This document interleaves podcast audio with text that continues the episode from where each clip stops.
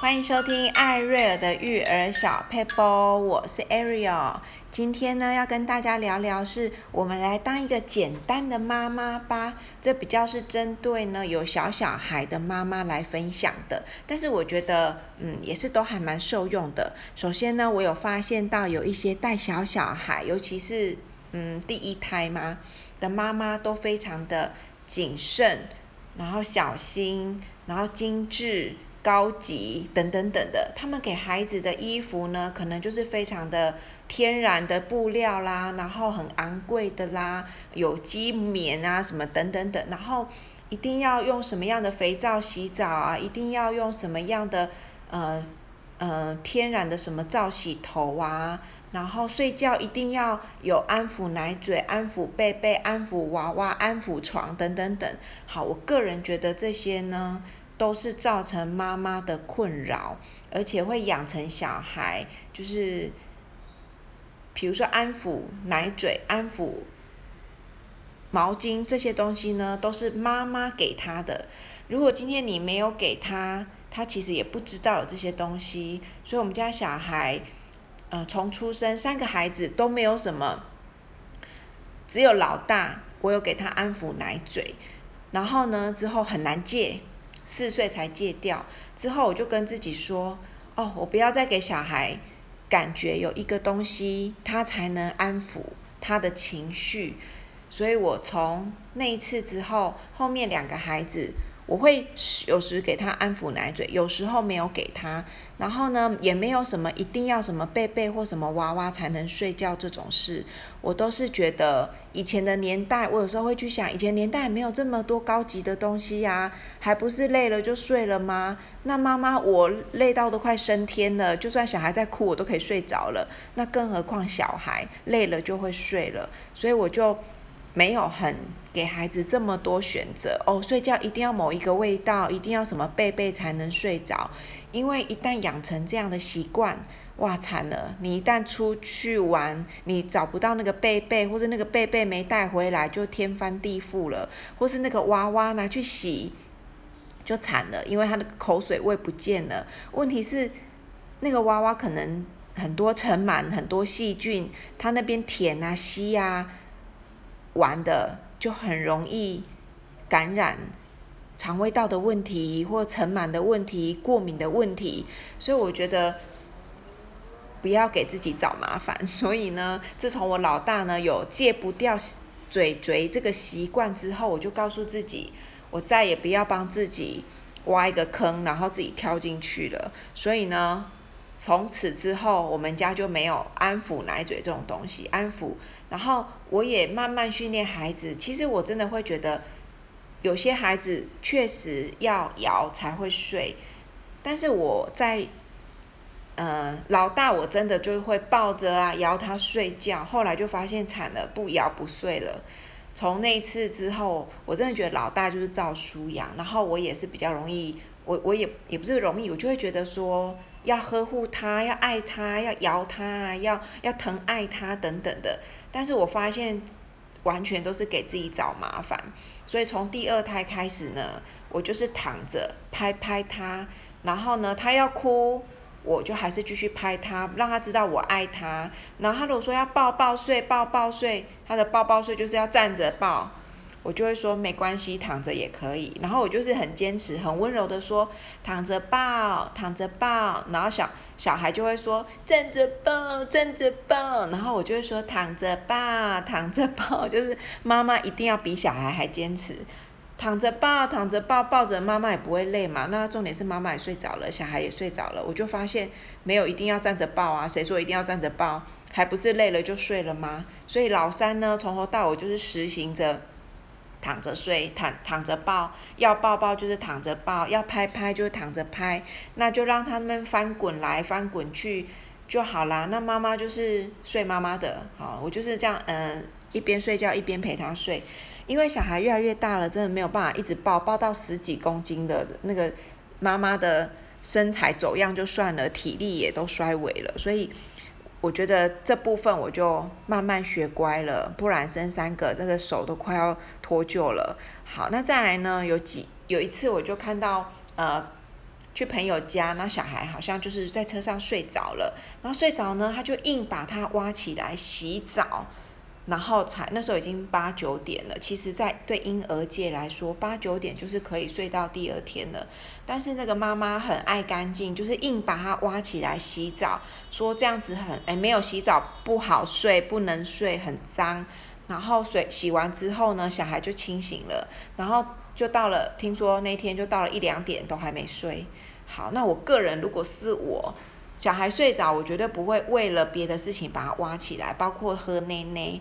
我觉得睡觉就是不会饿啊，或者睡觉就是不会脏啊，而且就算脏了，他都睡得着了，为什么你要去把他挖起来，硬要洗澡呢？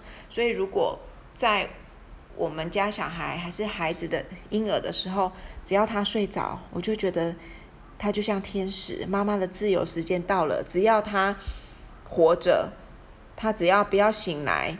我都会配合他的作息，让他尽量睡，然后妈妈赶快趁机休息。我绝对不会为了喝奶奶把他叫醒，或是为了为了洗洗澡把他叫醒，因为我觉得孩子可以睡眠，睡眠就是在成长，那也没有饿到每一餐都非得喝得这么齐全。所以一开始在调时差的时候，当然很多妈妈会说、哦，我要把他时差调得很稳。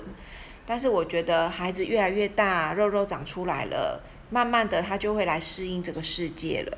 好，那再来，我觉得就是帮助他来适应这个环境，不是妈妈一直去配合他的处境，这样子妈妈就会永远没完没了的，很压力很大，很疲惫啊，心力交瘁。然而就不敢生第二胎了，所以我觉得他就是来到我们世界上，我们就是尽量帮助他适应我们的世界，不要去一直去迎合他的处境哦。我觉得嗯这样子会比较轻松一点。当然啦，听听众朋友可能会说，哎呀，你说的简单呐，哪有这回事啊？我们家那个有多鲁就有多鲁，哭得撕心裂肺的。但是我有时候。真的会让孩子哭一下，发泄一下，或是让他知道其实这样撸也没有用。然后我就很温柔说：“可是没办法呀，现在就是怎样啊？就是妈妈不用凶他，但是妈妈就是温柔的坚定，就是没有哦，我们就是没有嘴嘴哦，或是可以睡觉喽什么的啊。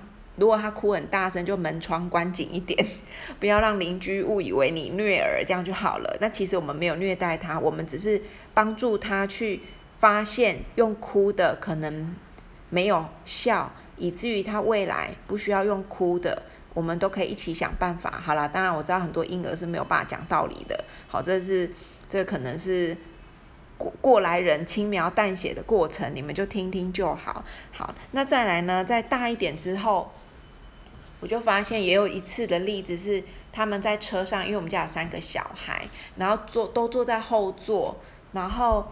呃，有的大到已经不用安全座椅了，有的还需要安全座椅。好，那他们都想睡觉了，就会在那边抱怨说很难睡，在车子里不好睡，这样躺那样躺，会躺到姐姐姐，会被哥哥碰到，就是就是会在车子里吵架，然后会说不好睡，很想睡之类的。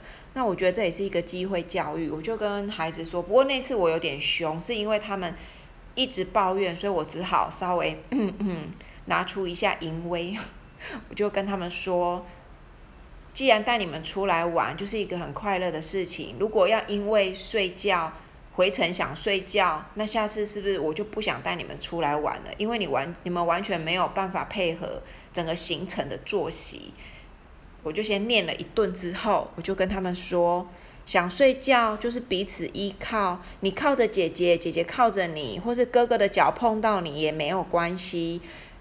大家就是你靠着我，我靠着你，找到一个舒服的姿势，彼此依靠着睡着。我们家的车子就是一起坐，没有办法，不然你们一人开一台车吗？那也没办法睡嘛。所以那次我就是有一点凶，但是我希望他们不要再抱怨了，因为出来玩。就是开开心心的，只是因为要睡觉不好所以，就要在那边抱怨，就是会比较容易惹火我。所以那一次之后，他们就不会在车上又抱怨什么躺不好、睡不着、不好，他碰到我什么的这种有的没有的，所以我就发现他们可以彼此靠在彼此的肩膀，或者靠在谁的腿上，然后碰到也没有关系。有时候是他们不愿意被碰到，是觉得被干扰睡眠。但是如果妈妈一声令下，就是彼此依靠、彼此相爱。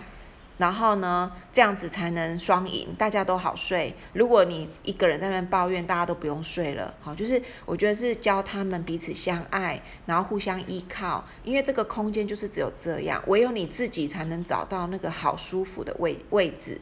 后来我就发现他们东倒西歪也很好睡，因为因为吵也没用啊，总总不可能去换一台大车嘛，对不对？就是有限嘛，对不对？好，那再来就是。呃，我有时候会看到一些妈妈，就是很爱干净的妈妈。好了，我只能说，可能我比较不爱干净。我发现有些很爱干净的妈妈，小孩只要一旦弄脏了衣服，弄脏了手，就会用最快的速度擦干净手，跟狂换衣服。所以包包里永远有无止境的衣服可以换，或是有无止境的围兜兜，或是手上永远都是。握着湿纸巾，处于战备状态的妈妈，但是真的不需要。那原则上就是呢，衣服不要买太贵了，所以弄脏不要生气。然后围兜兜呢，就是用脏了也不要生气，就是买那些。便宜的嘛，然后脏了洗不干净就换了，就换了就换了这样子。那手手脏脏这种东西，其实小孩就是喜欢脏脏的感觉，用手吃饭嘛。所以如果他那个年纪就是是会弄脏身体、会弄脏手、会弄脏脸、会弄脏衣服的阶段，通常我的做法是就脏个彻底吧。最后这一餐结束了，再一次收，再一次换就好了。所以我们家的小孩吃东西，我就是让他自己用手抓也没关系。然后呢，因为他不可能一辈子用手抓嘛，他总会长大嘛，所以用手抓啦，或者他玩食物啦。那当然妈妈看不下去的时候会帮忙帮忙喂几口。可是，在他成长的阶段，真的就是一定会有那个脏脏乱乱的阶段，或是说不小心尿床啦，或是把鞋子穿不小心穿到床上啊什么。我觉得这都不需要大动肝火。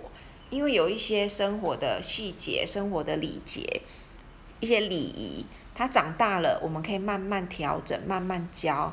第一，他还听不懂什么叫礼节；第二，他就是在发展那个阶段，就是会弄脏、会以我为自己为中心的阶段。所以，妈妈越觉得他脏，越要去换，越要去纠正他，反而会觉得。第一，妈妈心很累；第二，孩子的探索期，他的发展就是这样，你会觉得很挫折，因为怎么讲都讲不听。那何必呢？就等他发展到那个阶段，甚至有时候国小再慢慢来调整他的一些呃作息或是礼节。其实我个人真的觉得还来得及。不过这个很难界定说哦，什么是要早一点教，什么是晚。